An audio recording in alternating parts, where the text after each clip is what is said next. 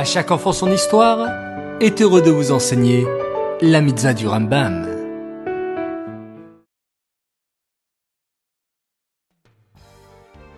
Bonjour les enfants, Bokertov, comment allez-vous?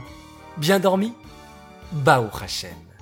J'espère que vous passez de bonnes vacances et je suis fier de vous. Car même pendant les vacances, vous prenez le temps de lire l'audio dans le groupe À chaque enfant son histoire et d'écouter et d'étudier ensemble les mitzvot du Rambam. Bravo, c'est extraordinaire.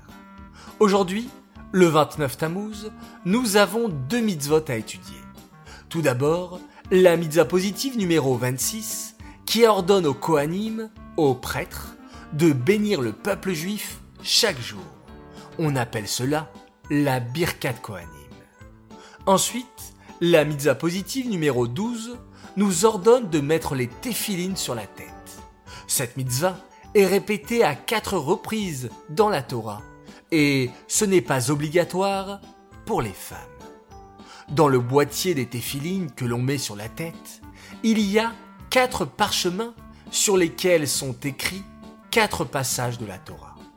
Les téphilines nous rappellent que nous devons soumettre à Hachem notre tête et notre cœur.